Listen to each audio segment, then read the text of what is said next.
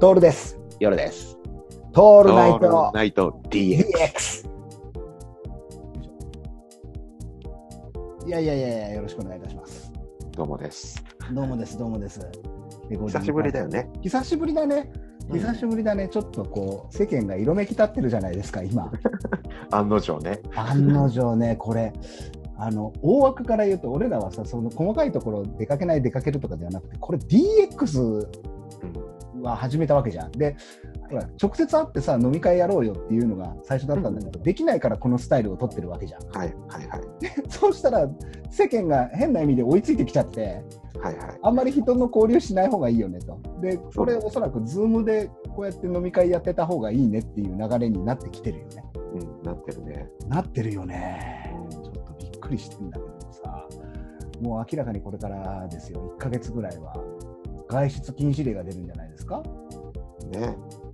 いや中途、中途半端だね。中途半端なね。そしいて、やあの、出てるやつは悪になるよね。そうなんだよ、外出てるやつがさ、悪になる雰囲気と、あとマスクつけてねえやつは悪だね。そうだね。ああ、びっくりですよ。だってさ、死ぬほど混む東西線座れるからね、今。すごいよね。あすの、あごいよ。あの東西線がね、もう地獄のように混んでるのが座れちゃったりだとかするしさ。いやー、まああれでさな、ちょっとの間、この DX 方式方式というのと、あと、ズームにお世話になってるのでですね、私、いよいよですね、はいはあい。の、ズーム、ちゃんと有料コースに申し込みまして、有料もあるんだね。有料あるのよ。これ今1対1だと無料で、うん無料でこうやって特に音声だけだったら喋ってもいいんだけど、こう、5、6人で一斉に喋ると40分ぐらいまでしか、こう、時間がね、あ制限があったんだね。あるんで、うん年間契約をして、ねなんかね、我々こうやらせていただいてる手前ね、はいはい。うん、やこうちゃんとお金を払うっていう。 この使い方は少ないと思うんだよね。でまあそうだね、 まあそうだねうん、まあそうだね、 うんあの1回の収録で2時間半ぐらい二時間半ずっとしゃべり続けるという、このあの皆さん、長尺版聞いていただくと分かると思うんですけども、我々、編集なしで、完全ノーカットだよね。完全ノーカットで、まあよくしゃべるね。だね。感心してしまいます よ。こうトールナイトチャンネルのファンの皆さんもですね、いろいろこう気づいてきていらしてですね、そうなんですよ。この前回の放送で、あ収録でですね、うんあのアンカーでどこで聞かれてるかっていう、はいはい。はいはい。であれからのまたちょっと経過報告なんですけどもね、うんうんうん。あの国が増えてるんですよ、実を言うと、ジャパン以外に、前回ニューレンベルがあったじゃないですか、はいはい、ありましたね。次、いよいよ来ましたよ、僕ら。僕ら来ました。フランス。フランス来ちゃいました。フランス。ハウパリッコが来たから。パリッコ来てると思うんだよね、これ。ハウジ・ドゥ・フランセですね。これ聞いていただいてます。皆さん。ああ。で、他には、これね、フランスの他にも、うん待ってください。いろいろね、出てくるんですよ。このアンカーがね、便利で、前回から言ってるんですけどね、いよいよですね、あのーポッドキャストの方が、はいはい。 1000回数ぐらい、1000 1154プレイ。まあ、早かったね。早いですね。やっぱりこう、要はツイツイッターじゃないや、YouTube なんですけど、我々の方はね、どうしても、ポッドキャストにこだわりがあるのでって言ったらフランスですよ。フランスにいるあなた、次行きますよ。次来るのがね、台湾。身近になったね。聞いた台北シティですよ。え台ー、北の台北のあなた。台北の台北のあなた、とても美味しいお茶を待てるよ。 アリさん、アリさんのさ、アリサの、アリサの中、中腹で取れるお茶がとても美味しいよ。っていうね。いやおなじみの、おなじみのね。おなじみの、とても美味しいウーロ茶、とても美味しいよっていう、あの、彼が聞いててくれるでしょうね。次に来るのがですね、ブラジル来てます。 はいはい。ブラジル、サンパウロ。いやー、裏っか行っちゃってるじゃないですか。裏っ側行っちゃった、ついに。ついに裏っ側ですよ。裏っ側行っちゃうしね、ブラジル。で、まあ、ドイツはね、あるうんあって、で、まあ、今度、東京もね、東京じゃねえや、日本も増えてるんですよ、実をあ、言う本と。当。ええ確かにね。えーとですね、最近加わってきたのが、広島、大お阪、はいはい。広島どこで聞いてるそまあ、れ広あ島な市でしたですね。そうだね、きっとね。あなたがい言っている辺じゃないですか。そうなんですよ、これきっね。とね。でもね、最近ね、うん行っ。てない。ここ1年、広島ほぼ行ってない。ああ、そっか、行ってないか。一時期行ってたよね、結構行ってね。た、行ってた。もう、うん本当、広島しょっちゅう行ってたんだけど、そうだよね。えっ、と、大阪行き来来てますね。大阪来ました。平方。はいはい。平パー兄さんが来ていただいてますね。大阪。大阪でしょそしてね、岩手来ましたよ。うん。岩手 DX 盛岡ないと、盛岡ですよ。なるほど。疲れてますよ。なつ懐かしいね。 DX ないとね、懐かしいじゃないですか。森塩の回でしょ。森城 DX の会はいだ。こうやってね、あの過去のアーカイブを掘り下げながらやっていくっていうのが大事だそうなんで、はいこういうのちゃんとセオリー通りやって ますから。玉。埼玉埼玉。埼玉はね、ひらがな埼玉市と川口市です。えー、もうお2つ待ちのですね、両方とも、ね。町です、お町です。埼玉来ちゃいましたね。で、まあ、次、千葉ですね。はいはい。千葉、前回柏だけだったんですが、ここに来てですね、新しく、桜、厚戸。うんシーバ君で言うとですね、ちょっとはい耳のあたりかなぐらいの桜と、松戸は鼻のあたりかなぐらいのところなんで、なるほど。そその方たちもね、本当にありがたいことです。ありがとうございます。千葉、神奈川が来ています。はい。ここに来て、神奈川、と来てますね。桜、桜カブ、知りませんね。どこです相模原来てますよ。あー横浜、川崎、はい。うわほら、やっぱーりド。キッ、ドキッとしますね、川崎これ、川崎夜さんいましたね、そういえば、はい川崎に。はい、いまし横た。浜はね、多分ね、あ、そうね、川崎、そうね、髪の毛伸ばしてたことだね。そうだね。これもアーカイブにあるやつだから、ちゃんとほら、皆さん、こう、リンクさせますんで、夜さんがなぜ髪の毛を伸ばしていたかっていうの は、過去を掘り起こしていただいて、はい。聞いてください。はいで、まあ、まあ、横浜とかはね、横浜ほら、僕ら危ないデカの、はい。もうそう です時ね。代だ時代なんで、タカとユージが聞いててくれるかなっていうところはあると思いますよ。はい。で、いよいよ、そうなんですよ、これ、徐々にですね、来て、今度、愛知、愛知は3都市、名古屋だけだったんですが、名古屋に加えて、本郷っていうところと、弥富、弥富は知ってるんですよ、弥富は金魚です、もう有名なのは。ここれ、れ、これだから DX 金魚の会じゃないですか、なるほど我々の飯田流金の会だと思うんですよ。そこにつながるんだね。そうだと思いますよ、これ。やとみの方がですね、愛知の中で7%の方がやとみで聞いていただいてるっていう。すごいですね。これもう皆さんにこうやって感謝を告げながらなんで。で、青森、青森、青森八戸です。ああ、いいね。八戸。ね、八戸とかまあ通り過ぎる過ぎるだけなんですけども。で、まあ、福岡は福岡ですね。福岡も福岡シティだけですね。で、まあ、栃木来ますよ。いつものね、小山の方。この方はヘビーリスナーですね、小山の方。あとは、兵庫ですね。兵庫。夜さんの好きな姫路が来ると。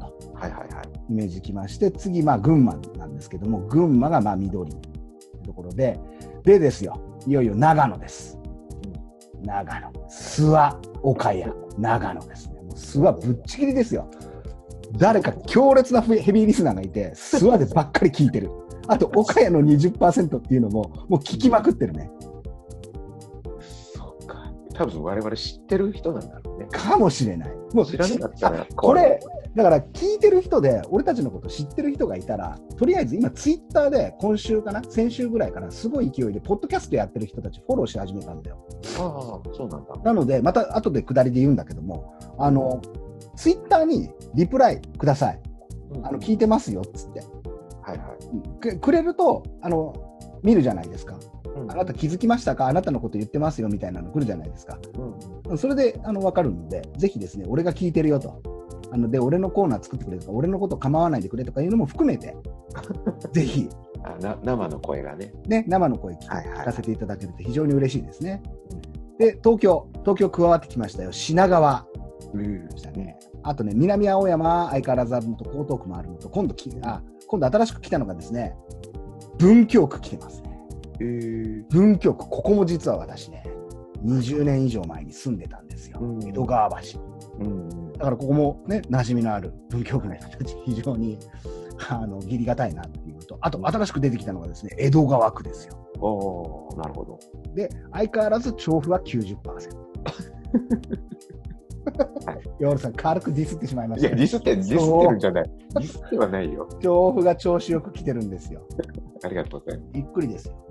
で、こんな話してたじゃないですか。す。うん。こんな話をしていたらですね、はいはい。えー YouTube の方で、我々前回ね、はいあの稲のやつら、義理方、稲谷のやつら、何やってんだ的な話をしましたよね。下ね。したじゃないですか。うんそうしたらですね、えーあのパドマカラーズさんに、うんうん。どうにかしろと、あんたがいっぱい聞いて、あの iPhone20 個ぐらい使って、はいはい。あのスコア上げてくれと、はい言ったじゃないですか。そうしたらですよ、やっこさんからコメントいただきましたね。え、マジではい。コメンすト。ごい。コ聞いメてンてくれるんだ。トコメントいただいちゃったよ嬉しい嬉しい嬉しいびっくりですよ、これね、どこだおい。今ちょっと探すんですけどもね、YouTube アドマチック天国のところに、アドマチック天国ですね、勝手にアドマチック天国のところに、おそらくですね、コメントがついてるはずなんで、えー、すごいな。いや、多分ちょっと待ってください。えー、できますよ。そうですね、勝手にアドマチック天国のところにですね、えーとですね、パドマカラーズ、パドマカラーズさんから、はいパドマの親分さんから、地域情報は IP アドレスから導き出しているので、かなり曖昧です。なるほど、なるほど。うーん、それはあれだよね。やっぱ、エンジニアのね、パードマさんが言うんだから間違間いない。違いないね。間違いない。うん、だから、これ、おそらくですね、俺らが今割り出した、ニューレンベルグのあなたとか、義理堅い、あのー深川の方とかってはい関係ないじゃないかか。か可能性があるよね。だからサーバーとかさ、その IP でどっか経由してる可能性はあるってそこうとそうそう。そう、そういうことらしいんだよ。で、俺も全然わからないから、うんうんうんえーと思っていたら、また、あの、パドマさんから、また新しいあのメッセージが来てうん、アンカーのジオグラフィックレロケーションのことだったのね、ごめんなさい、そっちはわからんちんって来たんですよ。まあ、全然構わないんですけど、うんうんうそんしたらですねう、んそしたらさらにですよ、何度もごめんなさい、言った手前上調べてみたら、やっぱりアイド IP アドレスがソースっぽいですっつって、ハドマカラーズさんがなんとブログにこの調べたの全部長文で載っけてくれてあるんですよ。嬉しいね。嬉しいですよ。で、まあ、あの載っけてくれてある内容はおそらくなんですけど、おそらくなんだけど、俺技術的なことが分かんないから、その要は聞いてる場所じゃなくて、その聞いてる人のなんかサーバーみたいなものがそう置いうかこれてとだよるねところがはいそこなんだぞと。はいはいはい。うん、だから、あの稲谷のことはあまりディスらない方がいいんじゃないかなっていうのはそこだったりするかもしれない。ああ、なるほど。でもディスってディはスってディスてははいいない、ない。ディスってはいないんだけども、しっかりボしールろのとは言ってた。そうそうだね。俺ドはールの故郷だしね。そうね、そこのところはと言って、で最後にパドマさんがみんなトールナイトチャンネルを聞こうね、ポッドキャスト経由だと嬉しいらしいですよ、ハートって。えー、めちゃめちゃ嬉しいね、パドマさん。パドマさん、分かってらっしゃる、パドマの親分さんですよ。もう本当、こういうのがあるとですね、嬉しいというのとですね、はい。なんとツイッター、先ほども言ったんですけどね、ツイッターやったじゃないですか。うんうんうん。ツイッター、これも言っちゃっていいんだろうな、ツイッターやってたら気をつけて、気をつけて。そうね、ツイッターやってたら、うんある日ですね、はいはい。ある日、このツイッターやってる方で、うんアマンさんって方がいるんですよ、はいはい。アマンさん。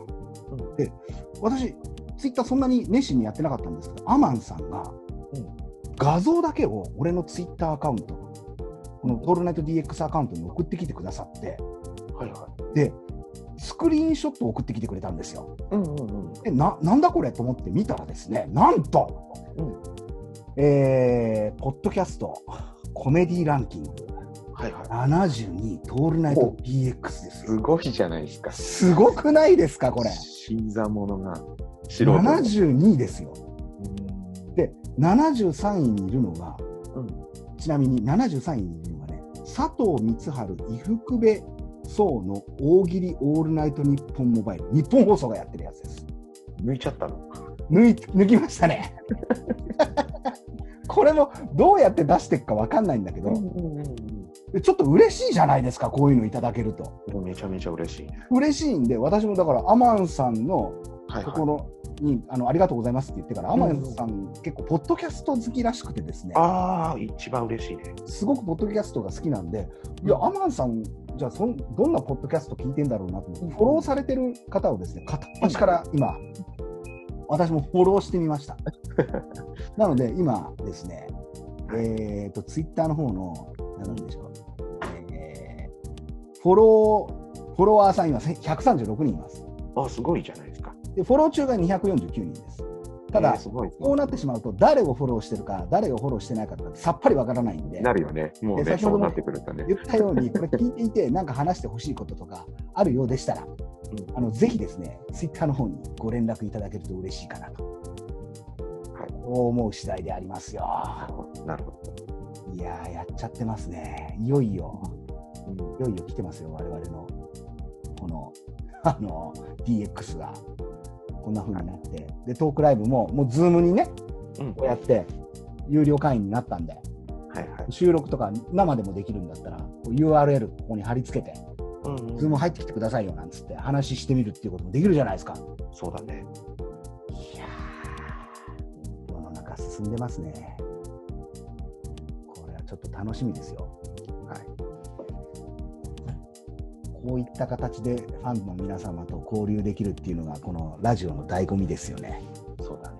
そうですよ。もうヨルさん、この収録まで結構時間あったんですけど、変化ありましたかはい。あ、今日じゃない。最近の。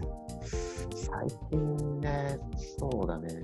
あの、やっぱり今一番面白いのがトイレットペーパー事件だよね。ああ、やっぱそうだよね。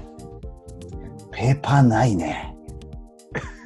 ペーパーあるそう 十いやいや、それがないんだけどさ、うん。ファミリードラッグうんに。入入れないぐらい車が溢れてる。マジであだからこの田舎でも、うん。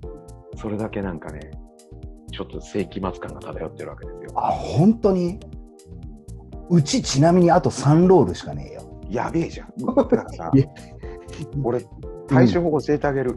うん。なくなったら、うん。 体式にする。たあの、洗うやつ。洗うやつ。ビデで。そこうウォシュレットねえからさ、もうシャワー一回一回浴びねえとしょうがねえっていう感じになってくると思うんだよね。う。あれでしょ、一回全部脱ぐやつね。全部脱ぐやつ。脱ぐやつで。そう。それにしなくちゃいけなくなるんじゃないかなと思ってはいるよ。でも本当にないんだよ。キッチンペーパーとかもねえんだもん、売ってるの。いやーでもすぐ入るけどね、きっとね。そう、あの、なんか、そういうの風評被害みたいなこと言ってる、んだから大丈夫だとは思うんだけどもさ、うん。もう本当、なんかね、こういうご時世になるとさ、こういうこと言ってるのも不謹慎なのかなとかって思ったりだとかさ、そうでだきね。ちゃうじゃん。何言われるかわかんないよね。何、何、のんきなこと言いやがってって言われたら、その、それまでなんだけどもさ、まあ言ったら叩き潰すけどね。夜さんがね、俺がね。夜さんが、 この野郎って言いに来ますよ。そうなんですよ。最近俺ね、うん。ハマっちゃってることがあるんですよ、一個。はいはい。ゴミを小さくする運動。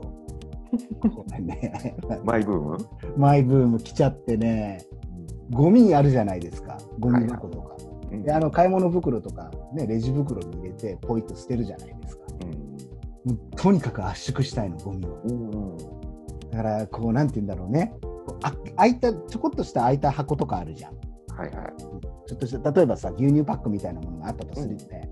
あと、まあ、俺たちで言うと、焼酎パックだよ。はいはい。紙の焼酎パックあるでしょ、でうん焼酎パック開きましたってなったら、そあれ上を切って、うん。でそこの焼酎パックの中にできるだけゴミ箱の中のものをつ圧縮して冷たいのわかるなるほど、わかるわかる。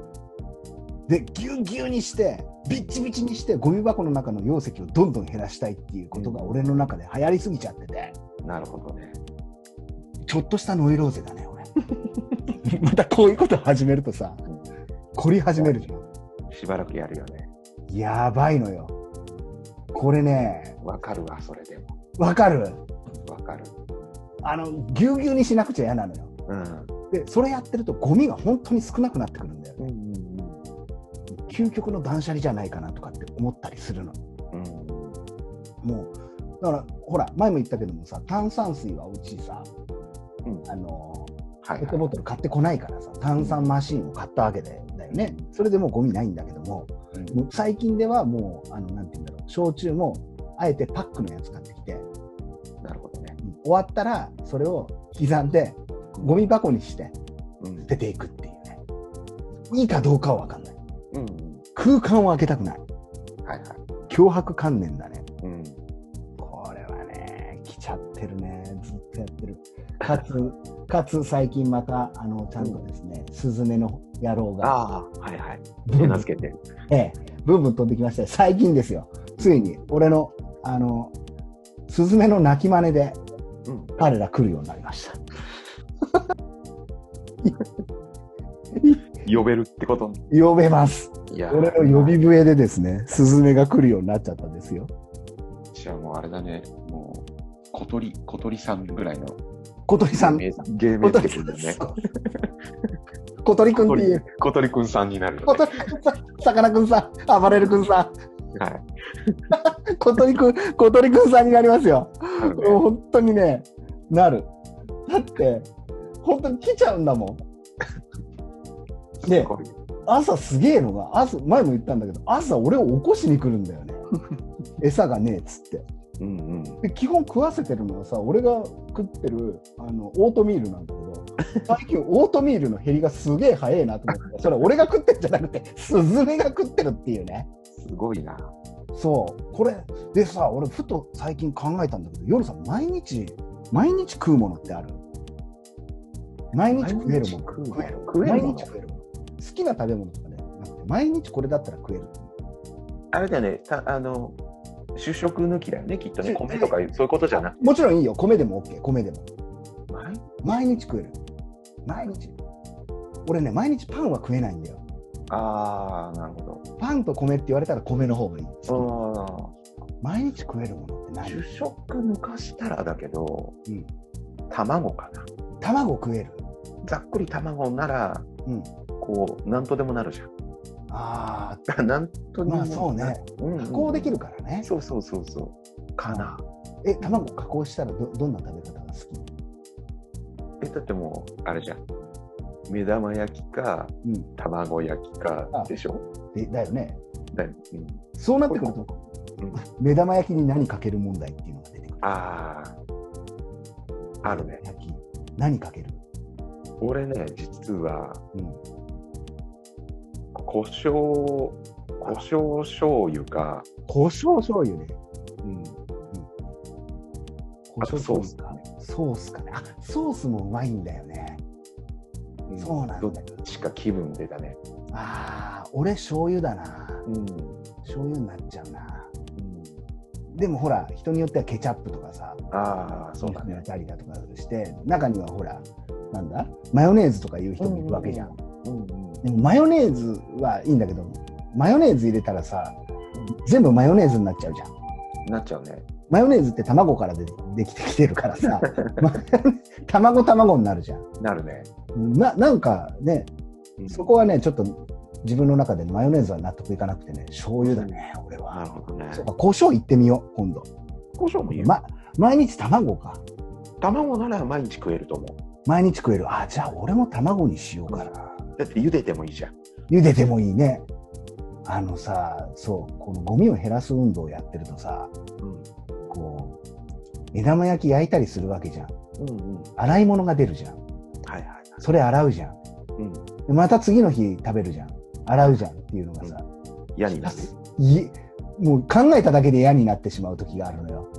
なるほどね。ももっと合理化できないのかな例えばさ日曜日にうん。目玉焼きを10個焼いといて それをまとめて食うとかさチンしてああ。味気ないのかなやっぱそういう、これはちょっとあれだね、ズボラだね。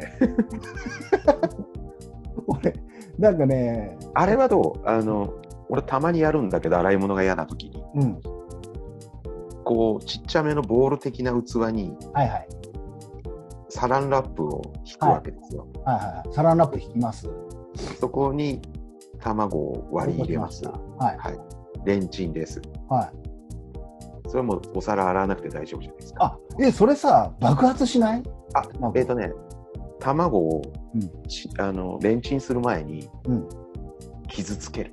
あなるほどねこう、なんていうの黄身とかはがぐちゃぐちゃにならないように、こう、うまくこうなんていうのほぐすとこね。へえそしたらね、爆発しない。サランラップを引く心は何それは洗わなくていいじゃん、その皿。なるほどそういうことかうん俺次にそれサランラップを洗って、ちいちゃいゴミにして、牛乳パックに入れなきゃだからさ。 それちょっと手間だな。今最近の い俺や、待て待て待て。洗うよりいいだろ。洗うより。いいけど、ゴミ小さくしなくちゃじゃん、今の俺。ぐちゃぐちゃってやればいいじゃん。ぐじゅぐじゅってやるけど、そのスペースにまた入れなくちゃじゃん、俺が。またこれちょっとノイローゼっぽくなるよ、俺。なるな。 なるよね。よ、よかれと思ったのにな。そうなんだよ。そうなんだよ。今、最近そういう悩みがすごい多くて。うんでそう、ま、俺の中で毎日食えるものって、まあ、もちろん卵ってそうなんだよ卵ってさ、すげえ便利じゃん。もう冷蔵庫の中に卵あればもうそれで OK みたいな部分あるじゃん。うん。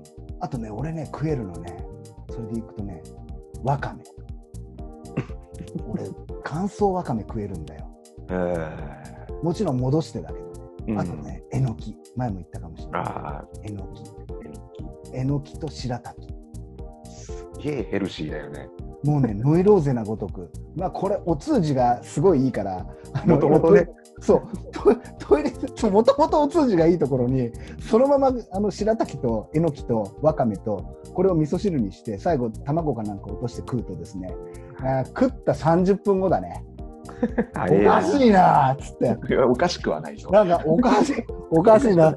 なんかこれ流すのもったいないなみたいなやつがね、トイレにあるの。あるよな。買ってきたやつをそのままトイレの中に捨てたんじゃないのみたいな形でいまるんのまだよ。よね。まんま出てきちゃうの、本当に。だっておそらくどれもしあの消化しきれないやつだよね。そう、そう、あの全室で。で、本当にね、これもそうなんだけど、これやり始めると、お腹がいっぱいになった雰囲気にはなるんだけど、うん俺はなんて無駄な時間を過ごしてるんだってなるん だよ入れなければ出てこないじゃん。うん。だからね、 おかしいな、か俺の体の中を通過させるだけの食べ物があるってことに気づくんだよね。そうだよ。うん。で、このね、トイレットペーパーのご時世だから、うんうん。それをなくすためにもさ、最近ちょっと我慢してんだよね、毎日食うものとかさ。うんな、なんなのかね、毎日食えるものだからた、もう卵だけ食ってるってことかな。病んでるな。病んでるよね。病んであとるね、よさん、納豆はどう納豆は。嫌いじゃないけど。そんなに納豆食いついてうん。ないや違う違う。好きなんだよ。うん。俺、毎日いけるよ、納豆。あのさ、うん食うまでがめんどくさいじゃん。あ、来た。それ、俺、今ネタで言おうと思ったところ よ。そう、わかるんだよ。納豆って食うまでが戦いなんだよ。パックから出します。パックから出しますね。まず混ぜます。混ぜます。あ、そこに行っちゃう。もう早いね、よさん。ままず俺混ぜます。うん混ぜます。その後いろいろ入れるじゃないですか。うん、汁入れますね。からし汁とかからしとか。でまたもう一回ちゃんと混ぜます。混ぜます。でじゃん。うん、そっから、そっから。だけどあとまたパックがうんゴミになるじゃないですか。なるんですよ。なるんですよ。わかりますよ。あれの袋だったりさ、わうんからしの袋だったり、まだめんどくさいじゃん。なる。あのね、俺の中で今一番納豆大好きなのに納豆に行かない理由が、えー、と納豆を冷蔵庫から出すじゃないですか。うん、で、あの蓋パカって開けるじゃないでうすんか。、うん、うん。中に納豆、えー、と汁が入ってるじゃないですか。汁とからしが、取ります。フィルム中にフでしょィルムがあるじゃないです か。あれなんですあよ。いつあのペロペロが邪魔なんだよ。。あいつ何あいつ。すげえあの手とかつけたくないしね。あいつね、伊賀者の忍者じゃないかってくらいしつこい。なんか、あいつ罠じゃねえかっていうくらいさ、あれ絶対手にこびりついたりするじゃん。する。それがイライラッとするんだよ。すごいイラッとする。で、あいつさ、こう、死なば、死なばもろともみたいなところがあるからさ、一粒とか二粒とか納豆の粒持ってきやがるじゃん。持ってく持ってく。あれが俺ダメなんだよ。あの、持ってこうとしてる姿勢が。ケチンコだからなんかその一粒をもう一回戻したくなるわけ、パックの中に。戦いに来るよね、あいつね。あった挑んでくるよね。そうどうやって手についてやろうみたいなさ。昨日だからね、タモリ、あ、タモさんのブラタモリの時でね、うん。えーっと、織田軍対伊賀の戦い、天正伊賀の乱でのはい伊は賀者の戦いと一緒だ ね。しつこい。い。しつこいよ少ね。数精鋭でね、嫌なことばっかりやるの、伊賀の忍者たちは。うん納豆通じてると思うんだよ。う俺、そう思うんだよね。今朝も納豆食ったんだけどもさ、ん。あれ、納豆、ひ一パックじゃん、大体食うの。うんうん。あれ、でも毎朝それが起こるわけじゃん。その今のね、下りがお怒るね。起こるでしょ。そうそれがあるとやっぱ毎日は嫌だなって思うよね。なるよね。うんで、も、これ、夜さんさ、一人が作っておいてくれた納豆を、はい、食べなさいって言われたら、それは大丈夫でしょ。こう、混ぜておいてくれたやつ。嫌だね、ちょっ と。それは嫌なの。自分で加工したいのか。納豆に関しては、その、自分で自分で処理しておきたい。めんどくさいけどね。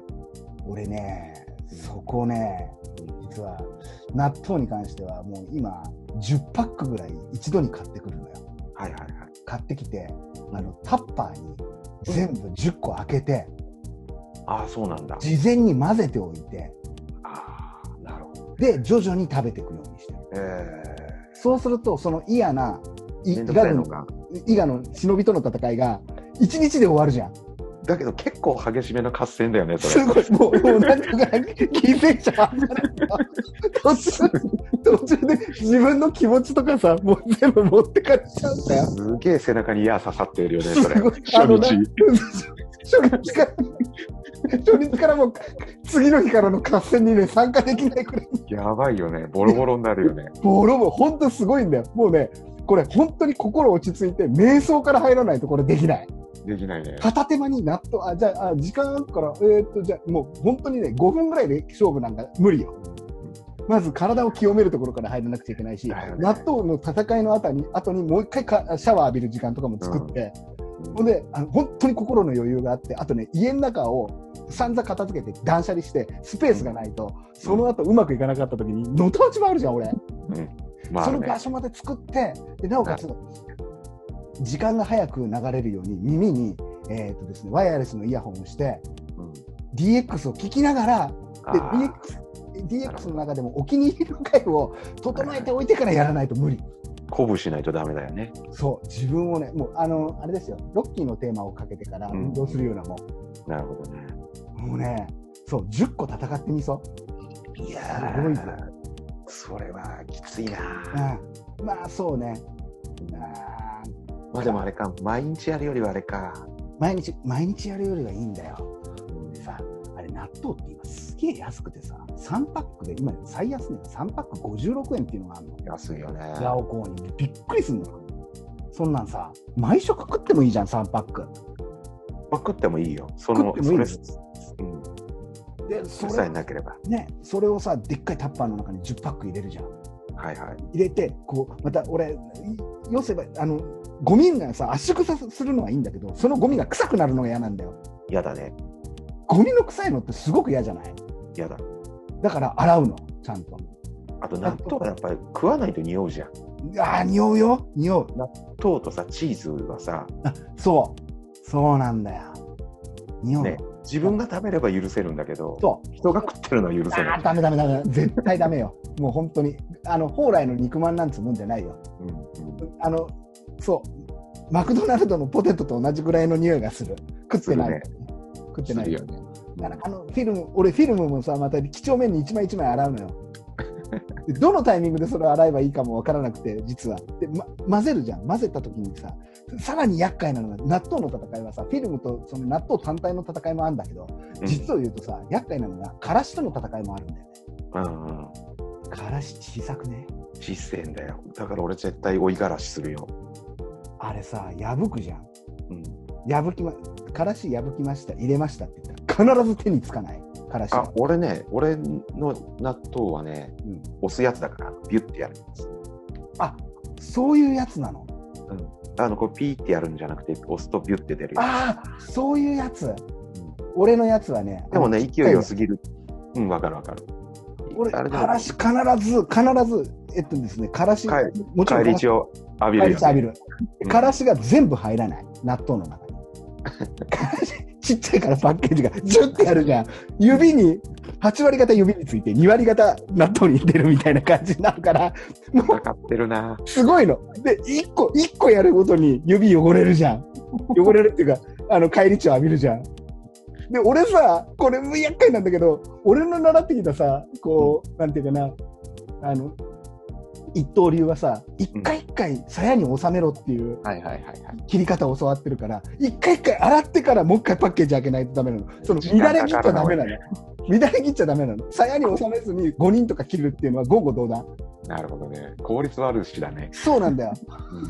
だから一回一回10個あるじゃん一回からしを開けましたあー8割方を指につきましたあーっつってなったのをそれでそれでもう大混乱じゃん大混乱を今度水を出しましてそれ洗うじゃないですかうん洗った時にこれがすごいのが3回に1回は排水口排水口の中にあのビニールのからしのやつが入っちゃう落ち武者が逃げて るんだ。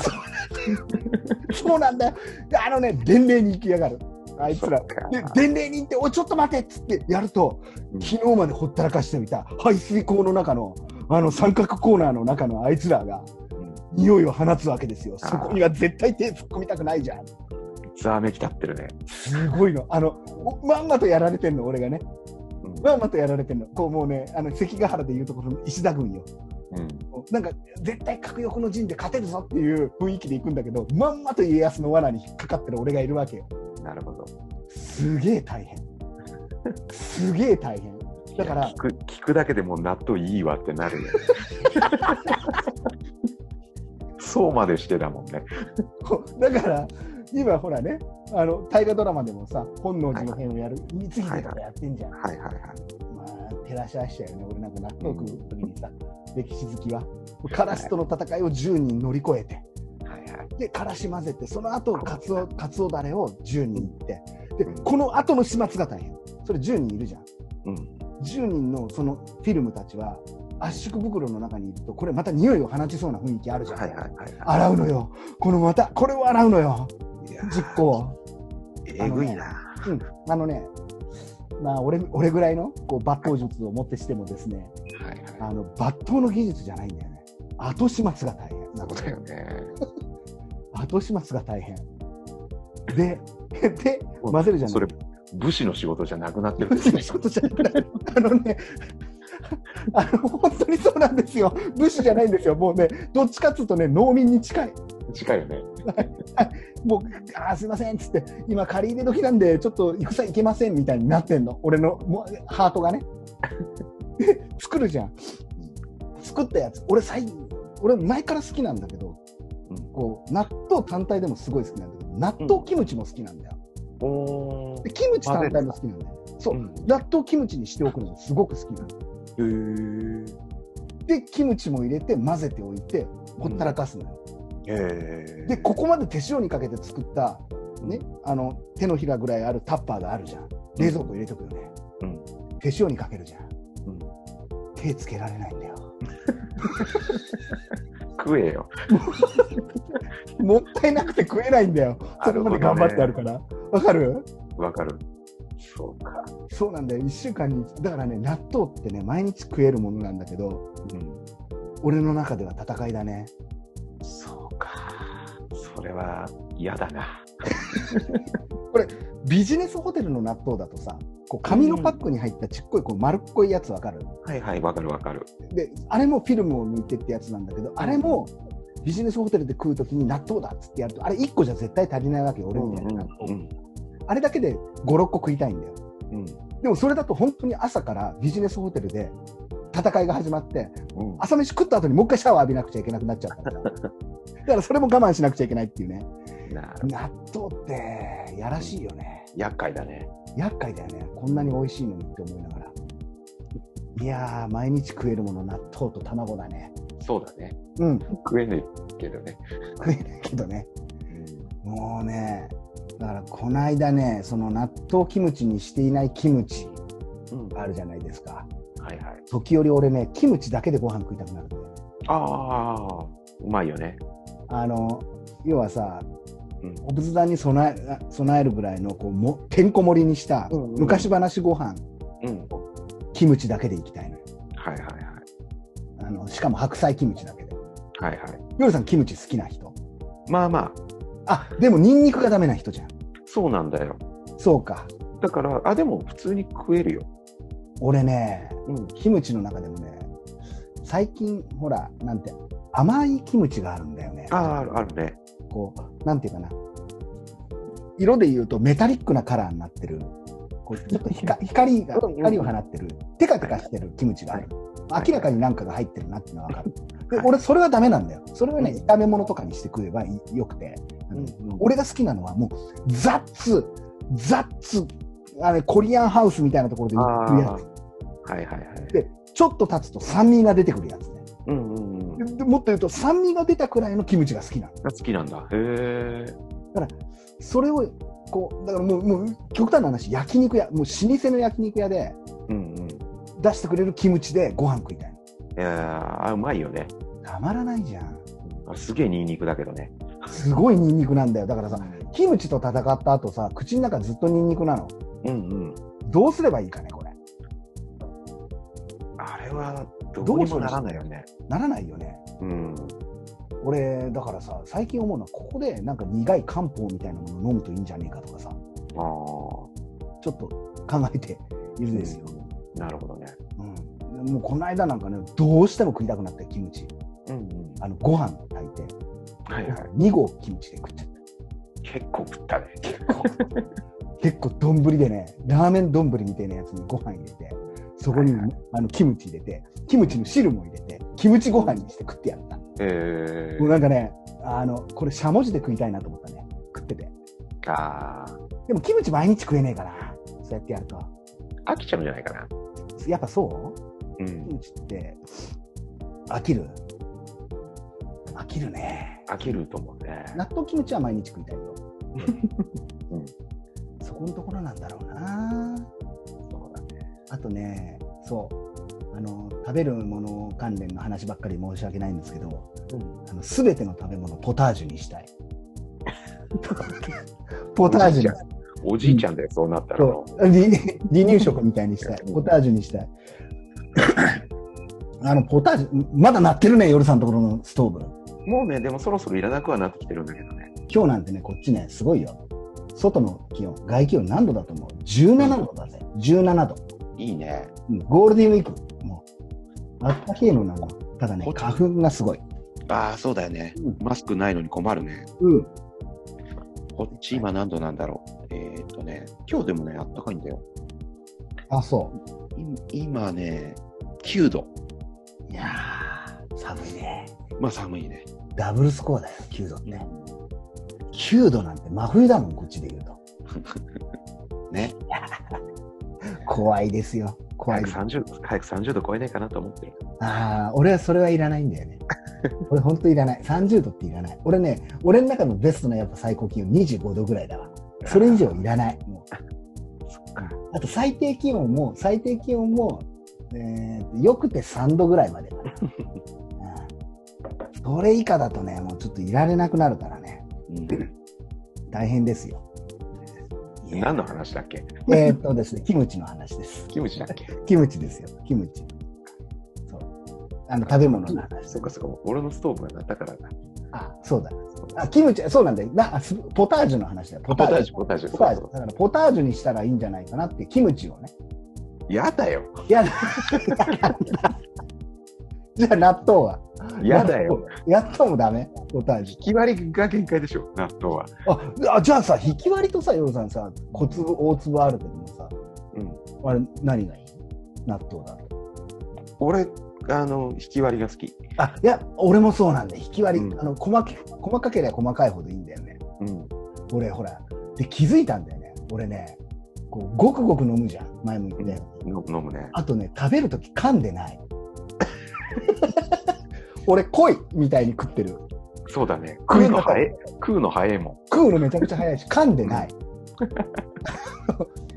噛む回数がね3回ぐらいしか噛んでないでもあれだよだからってこう固形のものを噛まずに飲むのと、うん液体を飲むのだとうんこう満足度違くないあ多分あそう俺そうだよ俺そうねうやっぱ焼酎とかごくごく飲んじゃうけどねいえいえそれはいいじゃんうん、だけどポタージュにしちゃうとうん、ポタージュはダメかこうなんていうの楽しみがないというかああやっぱ噛んだ方がいい俺ね噛んもううん食事もね、なんか点滴みたいのにしてくんねえかなって思うんだよね。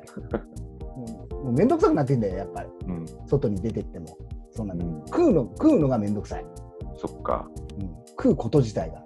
うんででね、ちょっとね、最近ね、食ってるところ人に見られるのが恥ずかしい。うん。あ、でもあるよね。それは何回か来るよね。そういう時期ね。そう、多分そういう時期なんだよ、今。うん。こう見られるのが恥ずかしくて、うん。絶対ポロポロこぼしてんだよ。それも分かってんだよね。うん。分かってるからこそ、みああ、もう、だからもう、もういいや、これお通しと、うん。お通しと、じゃあ、えーチューハイでいいです、みたいな。はいはいはい。こうなってきちゃってる。なるほど。で、でもお腹が減るから家に帰ってくると、うんあの、アホみたいにキムチでご飯とか食っちゃう。なるほど。あの、悪循環。だから、そうね、なんか、こう、点滴みたいなものとかさ、ポタージュとか。 なまあ、それがね、多分ウィダーインゼリーとかになってんだろううね。んうん。そういうのでも味気ないね、それはね。そうなんだよ。言っててそう思った、俺。うんわかるけどね。そうなんだよ。ここがさ、いろいろあって、そうなんだよな。あの、コピーも書くじゃないですか。はいはい。コピーも書くし、こう、いろいろ、なんていうかな、メディアの企画とかもつく作るじゃないですか。うん。で、こう、会議とか出るわけですよ。はいはい。まあ、苦手だね、俺、会議が。会議が苦手だってことが気づくね。うん効率化ね、測っちゃうよね。あえ何をあの会議って効率悪いじゃん。悪い、悪い。でほら、とっととやろうぜになっちゃうね。うん、いや、これこれこういう理由だからやめた方がいい論文の方が多くなるじゃん。会う議ん、あるね。ある会議苦手でさ、で、もうこれ、どうやってさ、こう、俺の意見を通すかとかもう、ん最初は考えてたんだよ。はいはい。うんでも、あ待てよっていうことに気がついて、これ、相手に乗っかっちゃってった方がいいんじゃねえかなっていうそ。うだね。一度ね、あ一度相手の技でやってみるっていうことをやってみてからの方が、こう、乗ってくれるんじゃないかなっていそうう、そう自分の方に。そうう、うんん。絶対そうだよ。それを俺言葉としてこう乗られ乗られ乗ってもらうことを乗られで乗られを作れるのがこう売れるポイントなんじゃないかなうんうんうん。そうだね。向こうが乗っかってきやすいものをうん、まずね、てかこっちから与えなこいっとちね、がそうそうそうプラットフォームで与えないとねみたいなものがあっていきなり皆殺しから入っちゃうからね。そうなんだよやってしまうんだよ本当にさいきなりしかもうちのバットリーはさ一回一回触れ触さやに収めなければいけないからさ一回手を洗ってみたいなことやってるとさ本当厄介でさ決まり事が多くて嫌われるよね。そう、難しいんだよ。で、ほら、我々のほら広告業界長い人たちと付き合うとさ、それぞれの分野でさ、それぞれのここだわりがあるからさ、あるある。うん、パーツパーツにさ、忙しい人たちがいっぱいいるわけじゃん。そうだね。うん総合的に話が進まないっていうのはよくわかるし、でそうだね大抵話が脱線するじゃないですか。するね。うんで、落としどころに行かずに、あだからこれ結局、あのプロジェクトが進んでいかねえんだなっていうのもそう、効率悪いんだよね。ねうえ、ん絶対進んでいかないんだよね。だからもう民主主義ってのがいけねえんじゃねえかぐらいに思っちゃったりうんして、あ、これはやっぱり俺らがのられを作って、こう、売れるを作っていかないといけないんじゃないかなっていう、そうだね、うんうん考え方を変えないとダメだよね。難しいね。特に新しい取引だったりさ、新しいプロジェクトとかだと余計そうだよね。そうなんだよ。うんで、あの、大きな、大きな、こう、一応さ、マーケティングみたいなことをお知らせするお仕事じゃないですか。はいはい。こうパー細かいところはライターさんがやってくれるし、うんデザイナーさんがやってくれるし、プレゼンターがいるしとかっていうのもあるんだけども、その大きな流れのところでどれくらいのこう数値を出していくかとか、分析して提示するのも仕事だったりするから、はいはい。ねうんでも大抵そこのパーツにいるひいる人たちは思いつくわけですよ、俺の話を聞いていると。あ、ここではこうした方がいいですよねとかね、新しい新しいアイデアが出てきちゃうんだよね、そこでね。うんそうなってくると、すごい進まないね。そうだね。あうんーで割と心を病むね、そういうの。そ 得う意じなゃないもんね。得意じゃないよそういうのネゴシエーションが得意じゃないからさそうなってくると多分納豆食うのも面倒くさくなってくるんだろうねなるな。 こういう状況が納豆食うのを面倒くささ面倒くさくさせてんだよい多や、分違うよ。じゅ10個作るのがめんどくせえ んだよ。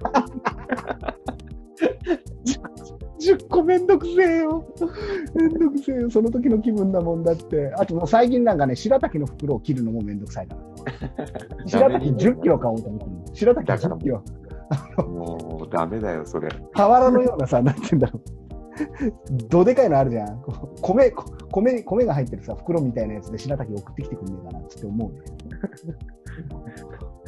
いかんねあのねそっか。いやいかんそうこれ期待されることをやろうとするとそういうことになってくんだなっていうのが、まあでも、ありがたいね。期待されてるってこそとうだね。そこのところはね絶対結果出してるじゃないですか我々もうん。なんかさ、なんていうのやってないことをそうやってやるわけじゃん。やってないことやりますね、うんだからやっぱ、しんどいし、でもまあ、面白いじゃないですか。そうなんでダすメージでかいけどね。そうダメージでかいねやっぱり、まあ、こっちはさやってないっていう強みがあってもういい意味で一個一個に深くないからうんうん。軽薄にいけるっていうのがあるんだよねそんだなかこらと偉偉そうに新しいこと言えるわけじゃん。そうそうそうなんだよ。えでもこれやったらどうですかみたいなさこれあもうもう逆に言うとさ俺が最近使うのはさこれなんでやらないんですかっていう話なんだよね、これ結局さそ、いや、それはさ、ってなるわけじゃん。そうそうそうあとやる人がいないとかさうん、うんでやる人がいないんですよって言ったらあじゃあそれだったらアウトソーシングすればいいじゃないですかとかそうさだね。でそれやると,、えーと結局やったことがないからそれ本当に効果があるんですかとかいう話になってくるで落としどころになってくじゃんなるね。まあそりゃそうだなと思ってそうしたら相手のやり方を最初は見るしかないのかなって組織に入るってそういうことなんだろうなって思うそうだね。うんいきなり花火は打ち上げてもダメなんだなっていうのダがメだね。難しいね。だから、まあ、相手のやり方が分かって、どの程度までいけるかっていうヒットアンドアウェイでね。だから、そうだね。そうなんだよね。だから最近、あの、それで結局、ほら、じゃあ飲み会に行きますよとかってなるじゃん。うん懇親会みたいな。だから、こっちはさ、得意じゃん、懇親会。はいはでいはい。そこでさ、もう、これ本当に一発逆転のコミュニケーションなんだけど、うんこう、仲良くなるってことって多分、うんそんな時間ないはずなんだよ。うんうんもう俺たちに残されてるのは特に俺に残されてるのはさ仲よ仲良くなって何かを進めていくなんていううん業界じゃないじゃん正そうだ直ね。こういう、ね、メディアの業界とかっていうのはさだからもう本当に一発逆転で一気に相手の懐に入り込んで一気に話を進めるためにさ俺最近ね酒飲むとねおねえ言葉使うようにしてんだよね。そうか。なるほどね。うん、結構鋭いやつだね。もうそこでいかないと、まあ逆にそうだよね。それぐらいやって、うん、こう、拒否反応示すやつ示すやつはもう無理だね。そうなんだよ。うん。でそういうところからもって一発逆転のその方法でいかないとさでも大体、あれだぜ。避けられるでしょ。いや、もちろん、もちろん、もちろん。でもね、あの、ほら、こういうしゅ、こういう業界ね、広告業界だと、そういう人ある程度いたりするから、これはね、非常にやりやすい。非常にやりやすいっていうのと、そこ、そこまでさらけ出していくからさ、さらけ出す、さらけ出すじゃないんだけど、演じているから、はいはい。なんとなくそれを面白いって思ってる人さらけ出すって言っちゃってるじゃないですさか。さらけ出してないんだけどね、ちょっと演じてんだけどもさ、それは。で、でここで、こう、距離を詰めれると、じゃあ話をこうしましょうとかっていううんのはがい、すごくやりやすくなってくるのよ。はい。これね、最近ね、あの、俺の中でね、うん。 ABC 運動っつってね、はいは当たり前のことをバカにせずにちゃんとやるっていうね、い。なるほど、なるほど。この当たり前、まあ、その、なんていうかな、一応、編集みたいな仕事とかも入ってくるわけじゃん。うん。編集とかの仕事になってきたときに、そういうのをこう見せながらも、こう、当たり前のことちゃんとせず、えーバカにせずにちゃんとやるってところをやっていくためにもね、うん、演じなければいけないんじゃないかなっていう、非常に、非常に感じております。はいやってますな。やってますよ、もう。じゃないとね、あの、そう。常にね、こう、面白い、常に面白を感じていかなくちゃいけないから、うん。だから孤立感があるんだよね。孤立感を持つのがないのよ。うん。わ当かる。たり前だけど、うん。連帯感のところに入っていくわけだからさ、うん。常にこり面白、面白の孤立感をこっちが持っていかないと。そうだね。うんいや入れないね、入れないし、要は俺が俺が求められてるところってさ、売れて売れて困るとかっていうところじゃないからさ、うん。大抵入るところって、これどうにかしませんかみたいなところに入っていくわけじゃん、企画とかでもそうなんだけど、そうだね。どうにかなりませんかって入っていった時にさ、今までのそその従来のやり方でうまくいくなんてこと絶対ないから、そうだね。じゃあその意見を通す時にっていうのを俺、最近考えてて、うみんなが納得する形なんてあるわけないじゃん。ん。うん。納得する形じゃなくて、あんなやり方なんか絶対失敗するようで俺はいいと思うんだよね、俺が言ったことがね。そうだね。あんなやり方なんかや失敗する、でも、でもやらせてみる、でもやらせてみるっていうところに持っていかなくちゃいけなくて、そうだ。ね。そうしたら、おねえ言葉であったり、常に面白の孤立感であったり、うん。自分だけは違う。で、これって、なんか、えーそうね、えーそうだな。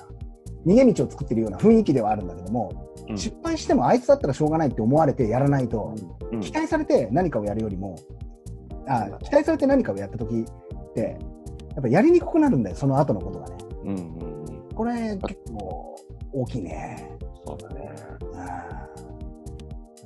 うんいいですよ。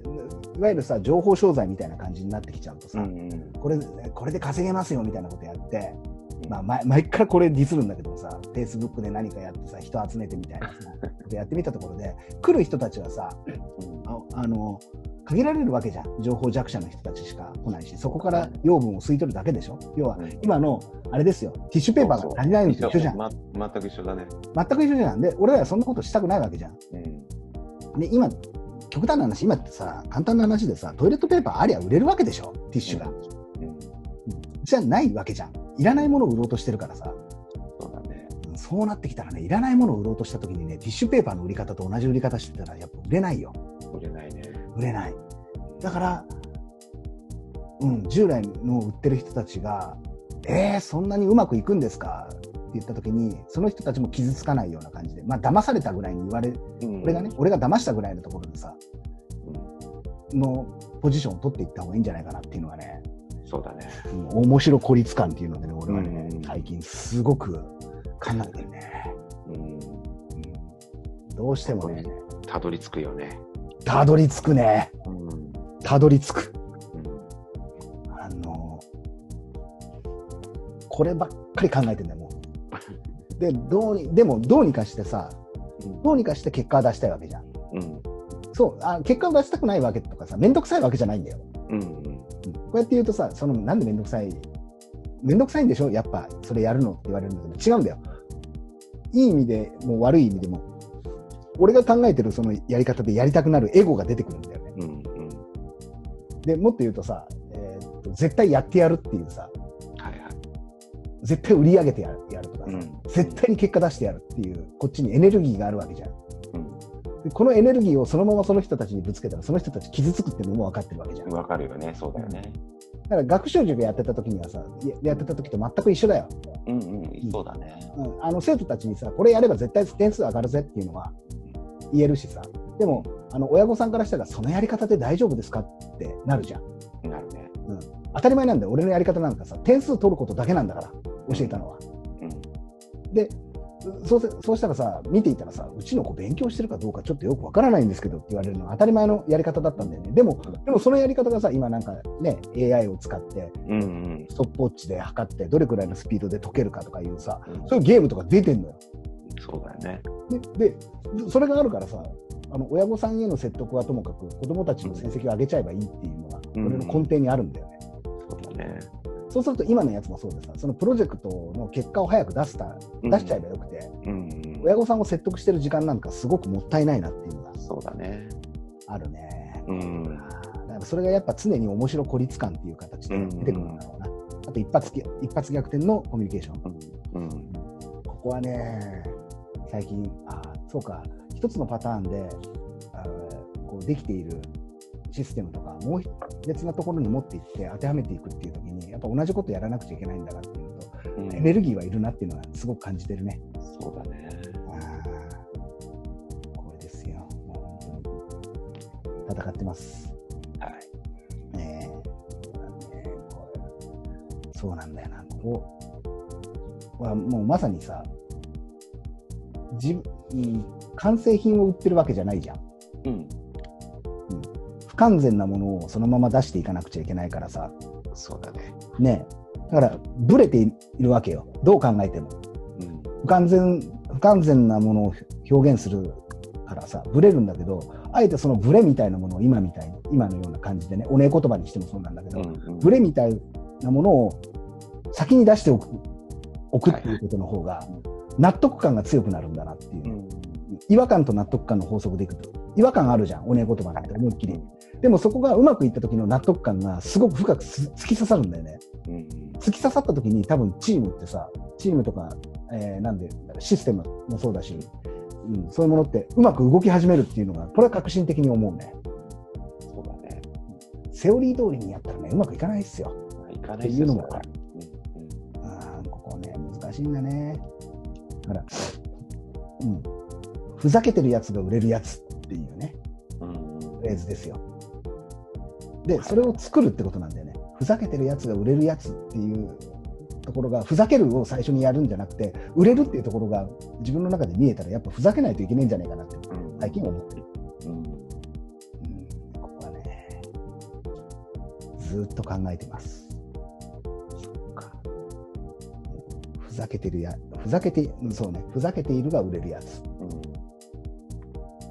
真面目にやったら売れるじゃんってなってくると、真面目にやらなくちゃいけなくなるんだけど、ついず本当にさこう他の人とかで勉強会とかに来てくれる人とかだとさやっぱ真面目なんだみんなうんうんこれ聞いてくれてる人の中でもさ勉強会来てくれてる人とかで真面目にやるやるからこう言ってくれたことがあそこにあってああいう話ですね真面目にやってるんですけどもうまくいかないってよく言われるんだよねうん真面目に行動してるけどでもそこが問題なんじゃないかなってちょっと思ったりするんだよね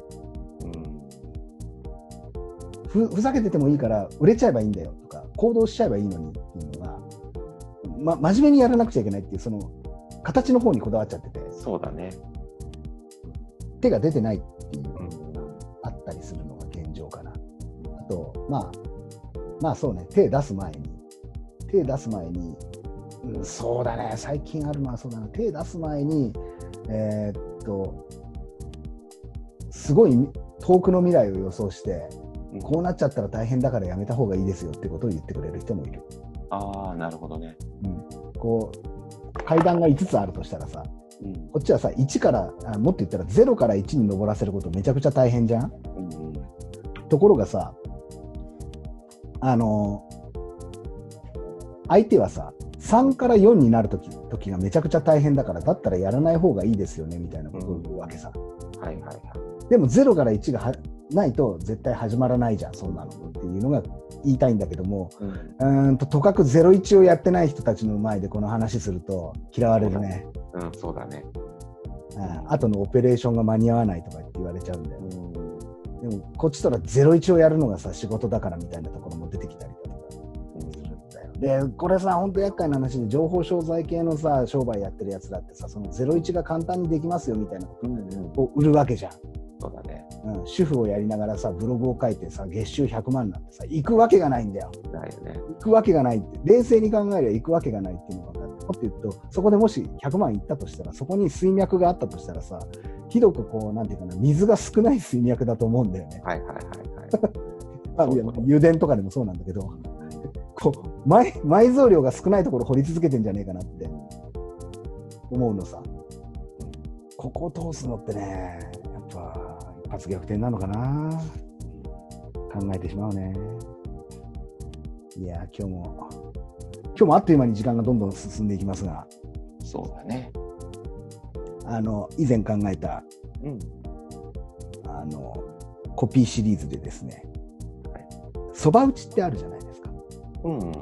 そば打ちを対決にしてそば打ち対決。はいはい。そば打ち対決をこれぜひ使ってほしいんですけども信州そば一騎打ちっていうねはいはいコピーを俺多分考えたんだ昔ねはい。うんうんうん。多分そば打ち対決なんだよこう、はいはいあのなんだ料理の料理の王様だっけなんかあったね戦うやつうんうんああのったシェねフが、なんだっけ、うんあれうん。なんだっけ。料理のなんとか料理の鉄人だはいはい。あったね。ね、だから、それの信州そば一騎打ちっていう企画を立ててですね、はいはい。戦わせるっていうために俺作ったと思うんだけど、これどういう意味なんだろうね。ヨ ルさん、分析して、信州そば一騎打ち。どういうこれさ、どっからだ、どっからだろうね。どっか結らだ局さ、いや、これはどこまで言っていいんだ。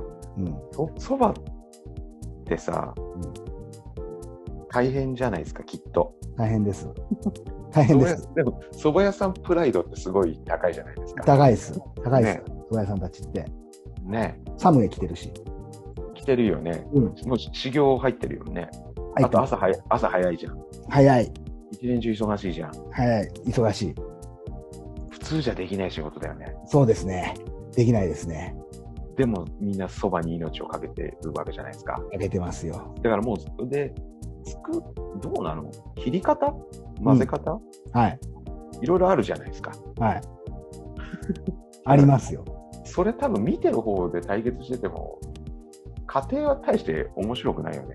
ああ、そばを打ってるところ打ってるところ見せられて、うんだって工程は大体一緒でしょ。一緒。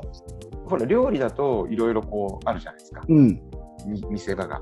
うん。これいいのかな、こんな話して。蕎麦屋を、全蕎麦屋を敵に回すっていうね。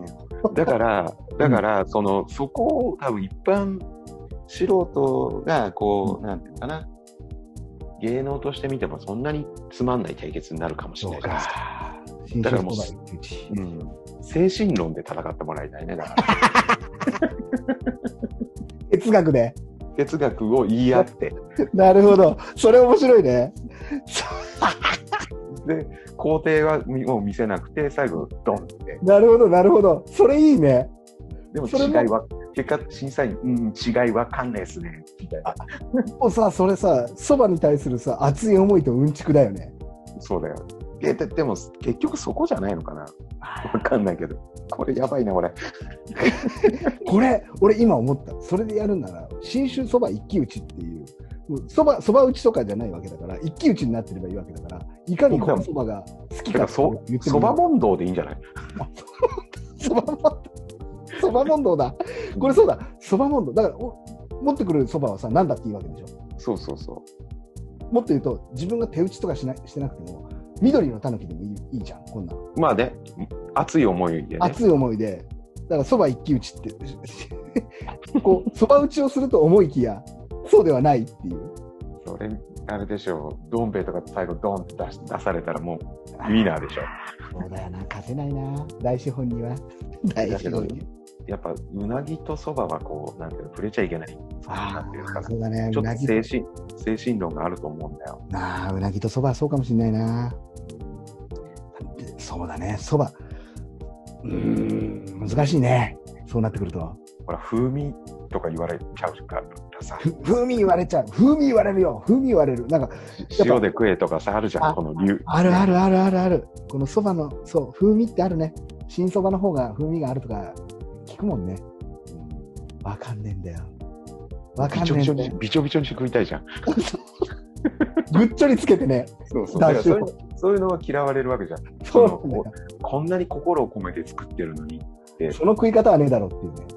で蕎麦屋さんは言うじゃん。言う。でもそば食う人たちも言う。他のさ、食とかってそこまで言わないでしょ。うん。あ、だからさ、作法があるんだよ。寿司とかそばって作法あるじゃん。そうなんだ。多分そこなんだと思うんだよね。さ作法なんだろうな。うん。仕草とかさ、そういうところになってくるのか。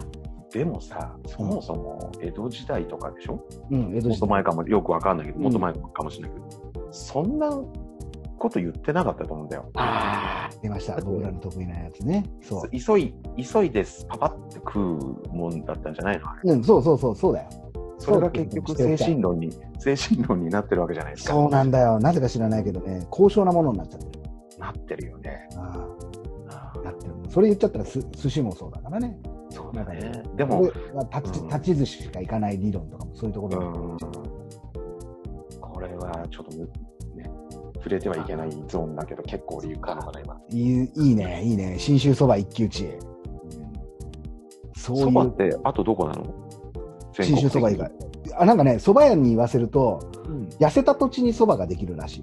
米と か要は貧乏人の食い物だって言ってたよ。貧乏人っていうか痩せた土地しか食えないからって言ってそっかそっか。うんだから、さらしなとかさ、あの辺もそうだけどうん、なるほどね。北のだ方からやっやぱっぱそばだよね、やっぱ精神世界に入るよね、それうは。ん、北海道の人たちもそば食ったりするから、ああ、そっかそっかう。ん、だから寒いところなんじゃないそばってうんでだからさそばそうなんだよねだって、うどんってさ、うんそんなこと言わないじゃん、作言わ法とないか。、うん、一騎打ちな雰囲気がないもんないよね。うんだって俺、うどん屋さんに問答しろっていう発想は出てこないもん。あ出てこないねでも蕎麦屋さんだったらなんかめちゃめちゃ熱い問答してくれそうじゃん。あーすごいそうだねそうだねあこれちょっと面白いねなんかもう他にあそうかうなぎ屋もあるねそれで言ったら寿司屋もあなんるでしょうん。もうそずのっ辺なのとかな。うんちくを語れそうなさ食べ物屋って何なんだろうねってなるよね何なんだろうもうそばかやっぱ日本食が多いか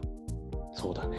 あとワインじゃないそれ言ったらああ、そうだ、だ近いも同のじ,あうるん、ね。同じようなさ種類で言ったら、やっぱお酒もさ、はいはい、そっかそっかそっか。まあ、ワインに限らず、お酒か。だから分かんないけど、これ悪口かも分かんないけど、うん多分その辺のあれが、うんちくが好きな人たちは今言ったのは全部好きなんじゃないやっぱそうか。だから日本酒もそうじゃん、最近。うん、そうだね。日本酒も語るじゃん。こう蔵を語ってみたりだと買かっ。たからこう語る麹を語るもんね。語る食い物だったり飲み物なんじゃないかな。そうか、語る食い物はすべてこう一騎打ちができるってことなのできるね。うん。あーそこのところか。そうだ。そうそうそうそうそうそう。そう最近さ、俺がさ、こうあまりに白滝が好きで作った食い物があってね。うんうん焼きおでん。焼きおでん、俺さ、食ったことある焼きおでん。ないえ、あるのそれ、そういうネーミなンいグとして。俺が作った。あ俺があ作作っ。ったた。これはね、焼きおでんの店は流行るよ。茹でて焼くの。いいえ、違います。すすぐ焼くの。あの、それもう分かんないけど、おでんなのそれ。おでん種を焼くんですよ。あなるほど。もうおでんじゃねえ気がするけど。おでん種を 焼く。なるほこれ焼きおでんっていう。ど。なるほどね。でま焼いきおでん、俺の中の焼きおでんの流派の作り方を教えてあげればいいさい、うんまずね、白滝を買ってくるんだよ。ここは外せない。はいはい。白滝を大体ね、えーと、1キロぐらい買ってきてください。 買わねえよ。 1, キ1キロの白滝絶対マストだから。そうなの。これがあるとないとで旨味が変わってくる。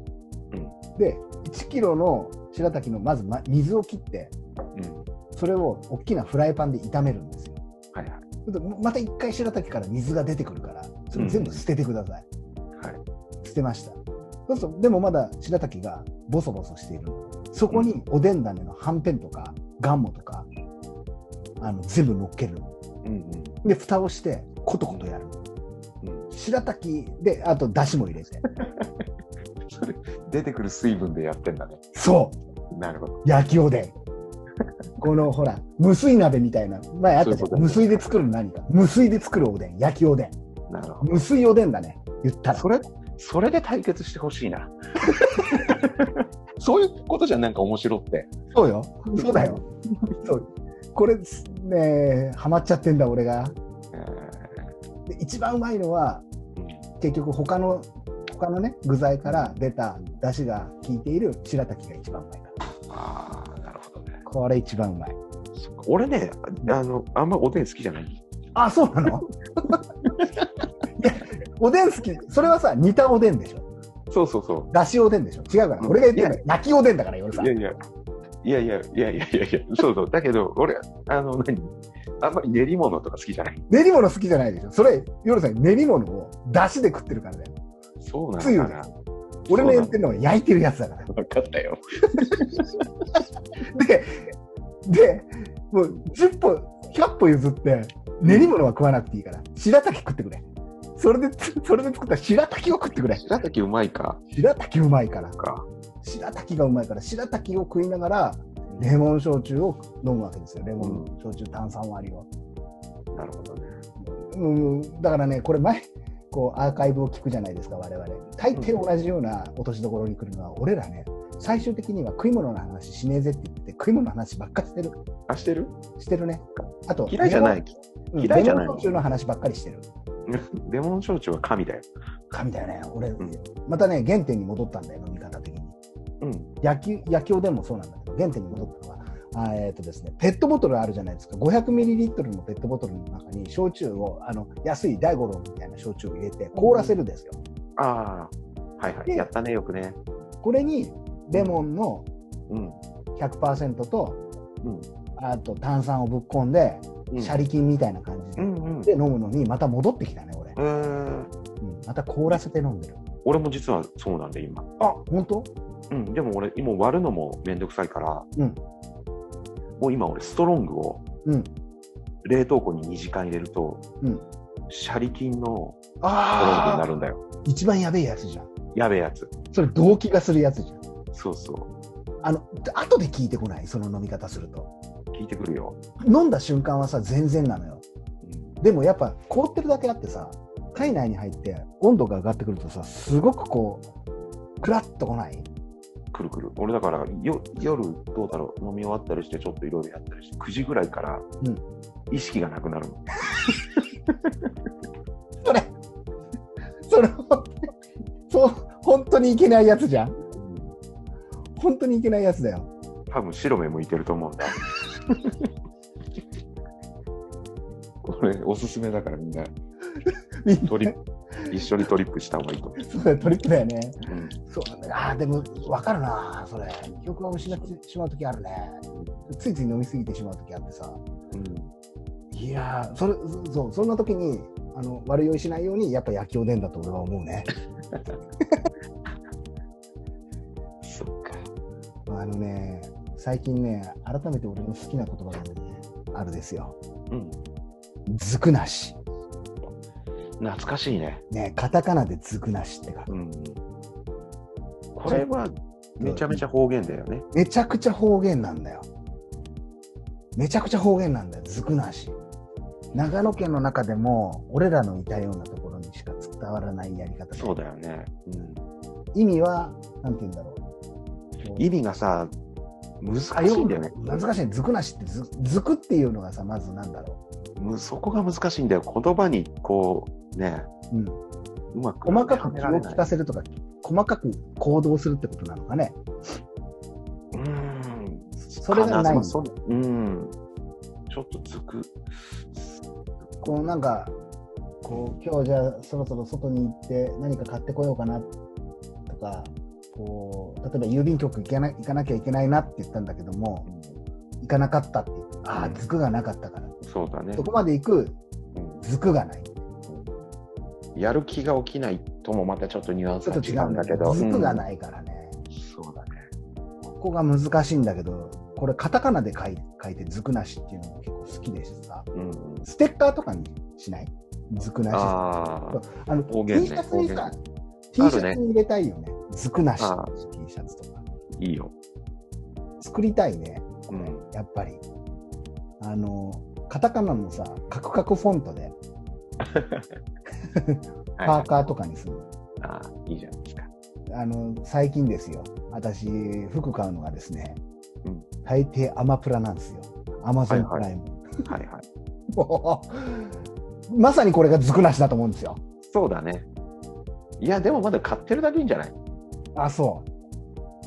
あのね、服買うじゃないあだあー、そうか。うんうん。はいはい。行かないんですよ。もうそういうことだよね。あユのニクロとかにすら行かないですもん、うん。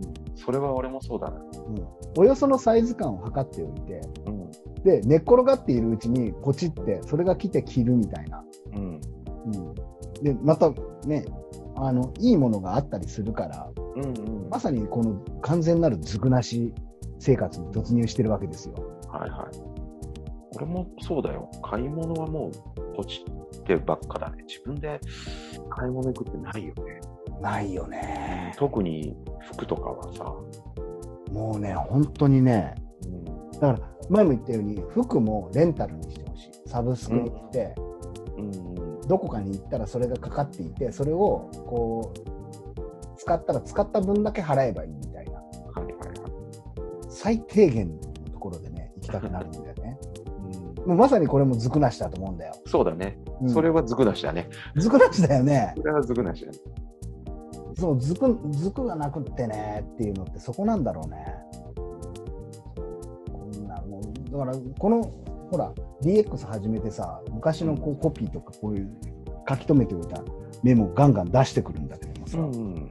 そうこの間思ったのがねそうだよ、はいほら、生食パンの回があったじゃん。何でも生つければいいよってはいはいはいはい。言ってるのがあってあさった、ね。生食パンなんてさ、冷静に考えたらさ、生食パンってさ、それグルテンじゃねえ うんの。っていそうう、だね。ねそうだね。焼いてねえんだから、うん。ネーミングのずるさがあるよね。ずるいよね、生食パン。でもこの間、ちょっと自分でクスッと笑っちゃったのが生写真ね。 生写真って昔生写真ってあったよね。だよね。あったよね、生写真。アイドルの生写真ってさ、あったよね。あれ、なんか、あれなんじゃない一番生が似合ってるのって、やっぱ俺は生写真だと思うんだなよ。るほどね。それはいい、そういいと思います。いいよね。そうだね。うん。しっくりきたね。すごいきししっくりきたんだよ。しかも生写真の写真を横島な心って書いて、生写真。写真、写写真真で。っていうとなさ、るほどこねう。すごいいやらしく感じない生写真っていうさ、うん、それはあの買う買う側も売る側もね。もうお互いが 共犯関係になってるじゃん、いきなり、そこで。生写真っていうね。写真が生写真。。生写真っていう映画出したいじゃん 映画なの ?AV なの映画だな。AV だと、AV だとね、あの生々しさの方向性がね、エロスが少なくなってしまいそうな気もして。そっかそっかうん、やっぱ俺は映画だね。でも、15歳以下は見ちゃいけない 映画。そっか。だからもうこれ言ってったら、ほら、前言ったように、生炭酸とかさ、うん。生炭酸って俺はね、出てくるような気がするよ。生炭酸。生炭酸ね。生炭酸。出来たての炭酸さ。やっぱそれは生ビールある普通になそうだね。あの、あれじゃん。なんか、ありそうじゃん。うん、生炭酸ありそうだよね。炭酸水、炭酸水。あんのかな生炭酸ってあるんじゃないなあ天然炭酸っていうのあるよね。それが多分生炭酸だよね、本来これが生炭だ酸からねそ。れが、うんそうか。あのほら、天然水が炭酸水になってる。そうそうそうそう。うんでも、微炭酸だよね。あれ、微炭酸なんですよ。強炭酸が欲しいんだよ、こっちは。そうなんだよ。生の強炭酸が欲しいんだよね。そう、生の強炭酸が欲しい。でさ、俺、前から言ってんだけど、このリスナーの中でさ、誰かこう加工技術があるや人がいたらね、うんこ二酸化炭素の緑のボンベってあるじゃん。はいはいはい。あれ、ミドボンって言うんだけど、水槽やってる頃にさ、あれを水槽の中に添加するのよ。うんうんそうすると、二酸化炭素にと光があると、す水草が光合成を始めるんだよね。はいはいはで、い。酸素を出すんだけど、その時によくミドボンを使ってたの。うんあのミドボンのところの突出口からこうギューってやって、うん持っていって炭酸のペットボトルにシュッてやると炭酸ができるみたいなこのアタッチメントっていうのかなこう誰か作ってくれないかな、はいいやー、本当に炭酸だけはね、炭酸問題がね、ちょっと。あだこれ俺あったらね多分バーベキューシーズンとか流行ると思う、ああ、そうだね。ほらこれもあれですけどバーベキューをほら俺らやってたじゃないですかやってた。散々毎週やってた。毎週やってましたよそしてバーベキューをディスりながらバーベキューやってたんだよね。そう バーベキュー最初はねあのほら今でこそさ一人キャンプとかってやってるけど、うんあれの走りだよね、俺たちはね。そうだね。うん、ほら、周りでさ、バーベキューをこうテントとかタープとかでやってるの見てさ、やってて、俺らも最初から、最初はそこで入ったんだよね。うんあいいなとか言ってやるんだけど、まあ、いかんせん片付けがめんどくさくなるのよ。うんうん。あと、食い切れなくなるんだよね。なるあとほら、肉をダメにしちゃうね。そうなんだよ。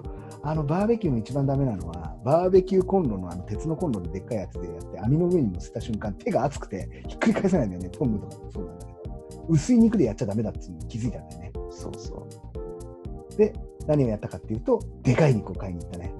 う。だから赤身肉の走りだよね、俺たちね。そうなんだよ。だからさ、今の赤身肉ブームを牽引したと言っても過言ではないよね。いきなり、その後だもん、いきなりステーキが来たんだようん俺らもういきなりステーキをやってたわけだから、うん。ある意味。そうだね。ねえ。で、あうん。の、赤い肉をやってたよね。そう、塊肉からやろうぜっつってさ、うん。で塊肉も焼けた端から避けていったところから食っていくっていう作戦でやったじゃんそ。したら焦げないよねっていう。。焦げないいんだよ、焦げない。ただ、後始末が大変になっちゃってね。あと顎が疲れる。疲れる。 あとね、そうだ、そんな流れの中から一番酔っ払える酒で果実酒を飲んでみたりだとかもあったのよ。そうそうそう。そのくだりありましたな。あったね。ありましたな。だから、あの、そう、だから今あの、キャンプブームとかもさ、あれ、YouTube に撮っておけばよかったね。うん。ああいうのやってた時のやつ。うん。あれこそ多分 YouTube 向けだったよね。 YouTube 向けだったよ、この、だからこの間言われたもんね、YouTube で何やってるんですかつって ?YouTube なのに動画じゃなくて音声だけなんですかって言われて、あ、あ、はいって言っといた。返事が一番ダメなやつね。あ、はい。ははいい、はいの前に、あをつけちゃうってやつね。うやっちゃったんだよな。そう、あれも結局だから、あれだね、あの、網とかでやらずに、うんガスコンロ持ってって、んフライパン持ってって、それで焼いて食って終わりだったっていう。最後そうなったよね。最後それだったよね。で、その時に持ってったのが、焼酎のでっかい4リットルの大五郎と、うちにあった炭酸メーカーなんだよ。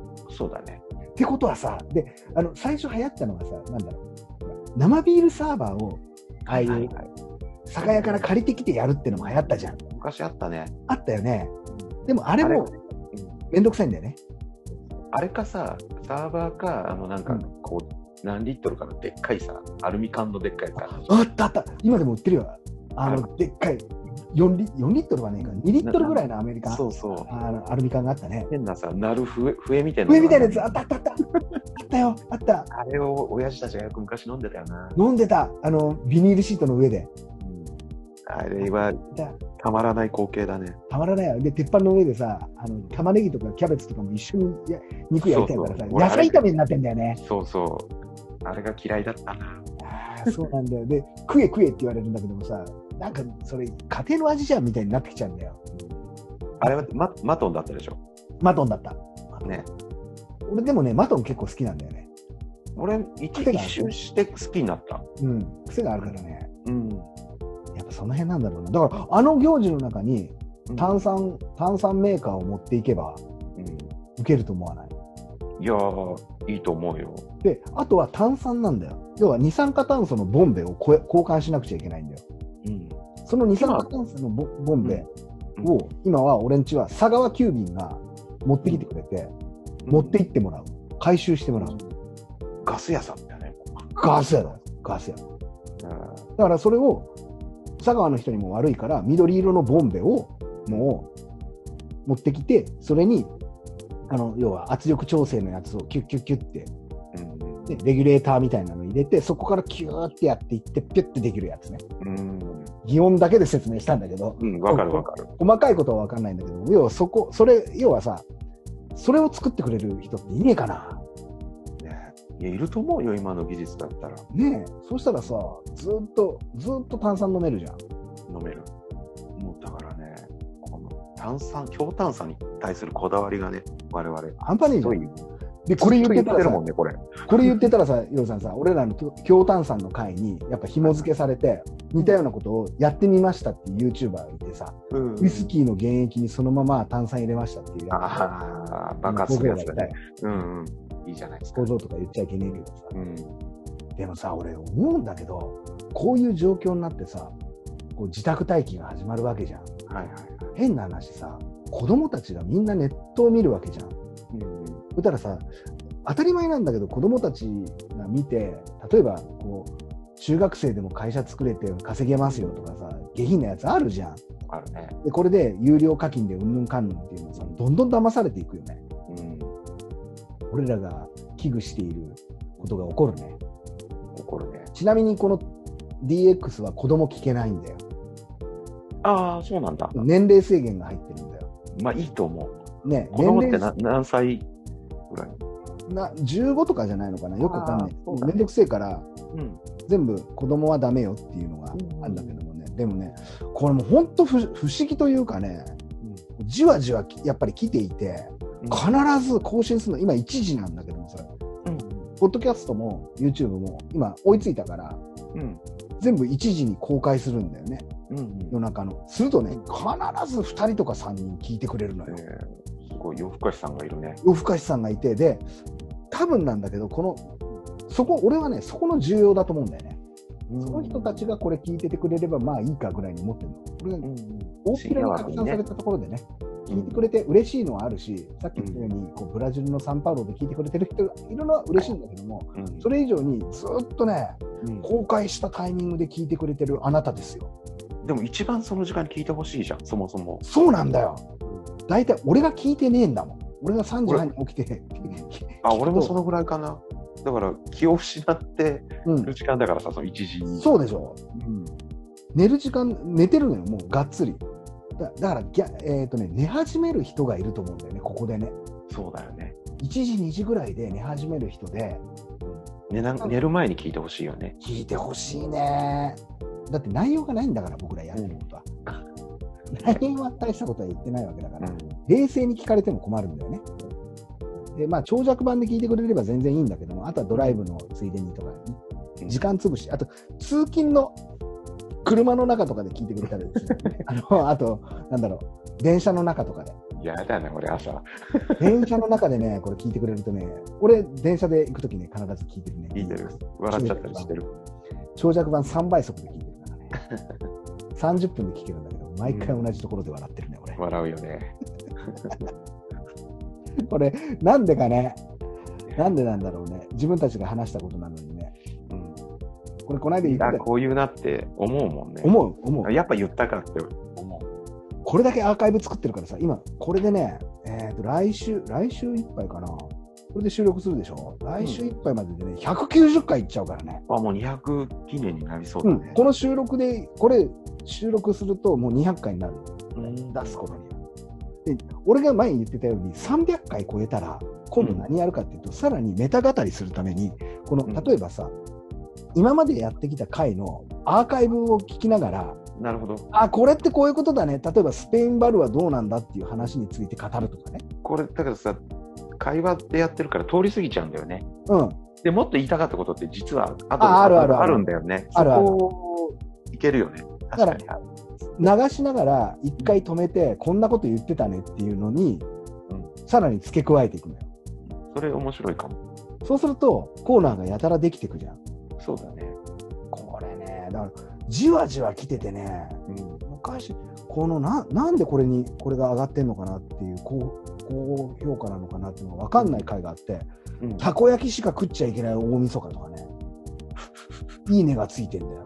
えでもね、唯一ね、嫌だねっていうのがついててね、ーうん。ダメだねっていう回があって、それが鴨頭の回なんだよね。いや、それはダメだ よ。それはわかるよ。それはわかるじゃん。あの回だけは、いいねが、いいねがつかずに、嫌だねがついてんだよね。それは、大ファンがいるんだよ。信者が。それはいると思うよ。いるよね。でもね、大抵ね、あの回の話、聞いてる人、実際のリスナーに何人かあったんだけど、あの回、めちゃくちゃウケるんだよ。リアルに会う人には。まあ、名指しで言っちゃってるしね。あーびっくりしたっつって。でも似た、やっぱりね、似たような、俺たちのやつでもさ、そそうは言ってもさ、10回、20回の再生回数だから、うん。聞かれようは何しよう、関係ないんだけど、うん。もうあれ、やっぱ俺たちと同じようなやり方で再生回数かを稼いでっていう YouTuber 諸君いるね。うん、なんか、それもどうかなとは思ったりするんだけど、 もう本当にさ、すげえことですよ。今だから、その前も言ったんだけども、DX の走りじゃないですか、やって。はい変な話、こう、トールナイトチャンネルっていうね、このうん企業は今うん、テレワークですよ。はいはい。テレワークです、完全に。うんうん、2人が合ってるわけではなくてリアルにやらなくてもよくてでだからさこれからさ多分今テレワークやってる在宅勤務してる人たちもこういう感じでポッドキャスト界にポロッと出てきたり YouTube 界に出てきたりするのがねそしたら面白いよね。面白いこ俺ねうん交流したいんだよね他のでそうね交流したいねしたいね。もしうたいなあなんかそのポッドキャスト同士で、言ってきてほしいよね。うん、だから大体、大体みんな距離を置置きたくな奥るの奥分奥かるけ奥どね。奥わかるそうなんだよそう酒飲みながらねやりてえなとはちょっと思ってたりするんだけどもまあいかんせん前から言うようにですねあうんの収録時間が非常に長いのでうんはいはい。あのアップデートが遅くなってしまってなのでこうもっと前やってたようにやっぱコンスタントに1週間に1回とか うんうん。 10日に1回とかやっぱ収録していった方がそっか、ちょっと空いたもんね。開くとねうん開くとね話したいことがいっぱいあったりうんあるんだけど忘もれてるのもあるよね。すごいあるの、すごいある。だからこれからはこう気づいたときに連絡取って、うん。これちょっと収録しよう、このこの話題についてっていうのをややろう、また原点に戻って、うん。そうだね。ね。で、またもう、あっという間にさ、おそらくここ、ここ数ヶ月というか、ここ、そうだな、に、えーと、1ヶ月半ぐらいの間にうん。は、放送回数300回になるんで、おおー。すごいな。 300回記念パーティーとかやらないよ。いやー、やろうやろう。そのぐらいになれば出歩いても怒られないよね。いいんじゃないうん。 300回記念パーティー。あ、ね、あの、その立ち飲みの会あったじゃないですか。はいはいはいはいはい。立ち飲み、東大元暮らしとはね、これよく行ったもんでね、俺最近、うんほんとほぼうん。の、えーと、外に出て帰ってくるときに、浦安の駅使うときに、ほぼ100%飲んで帰ってきてるんだよ。うんうん。しかもた立ち飲み屋。あーじゃあ結構増えたんだね。一時期、立ち飲み、あ、立ち飲みじゃない、外飲みしなくなってたのに。しなくなってた。これがね、毎まあ、毎回って言ってもね、週何回かしか出ねえから、んうん。浦安の駅使うときだけなんだけどね、うんあの、ガード下にね、あるんですよ。いいとこ見つけた酔いどれ。えー、もうググってください、よ酔いどれ。いい名前だね。あのね、元チェーン店のズメ館っていうところがあって、ズメ缶って聞いたことあるあのズメ館はね、えーとドラム缶を置いてあるうん立ち飲み屋がうん。あるの。それはそこら中にあるんだけども、うんもっとですね、考えてて、酔いどれって言って、4時からやってんだよ。はあ、いいね。で、あの、めちゃくちゃ安いんだね、びっくりするぐらい。へえ。俺、ほら、外行くと日本酒飲むからさ、最近。うんうん寒いから、熱燗熱燗熱燗が1合で250円だからね。安っ。それ2合飲んで、もつ煮が150円。安っ。であえお通しなし、うん。チャージなし。ああ一番いいじゃん。そう。うん。毎回600円ぐらいしか使わないんだけど、申し訳ないなとかって思いながらも、あの、行ってるんで、ぜひ夜さんね、来てください。行く行く。で、そこを、まあ、そこを振り出しじゃなくてもいいんですかね、けど、こう、山手線アンギアも始めたりだとかして、そうだね。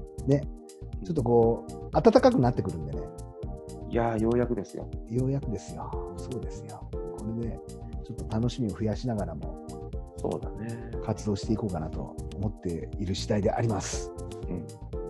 そうこのくらいにしておかないとね、俺のね、えーと編集が間に合わなくなるので、なるほど。今日の収録はですね、この辺でお一応収録ストップさせていただこうかなと思ってる次第です。それでももう1時間半ですからね、 そうだね。ああとね、あ気づいたね、2時間半とか撮っておくとね、データがでかくなりすぎるっていう。 そうだよね。そうだよねアップできねえっていうのがあるんで、ちょっと、こんな、今日のロとートこバージョンでね。ね、ここまでで終わりにします。じゃあ、ラジオっていいですね。いつものやつで。じゃあ、ここまでです。ありがとうございます。お疲れ様です。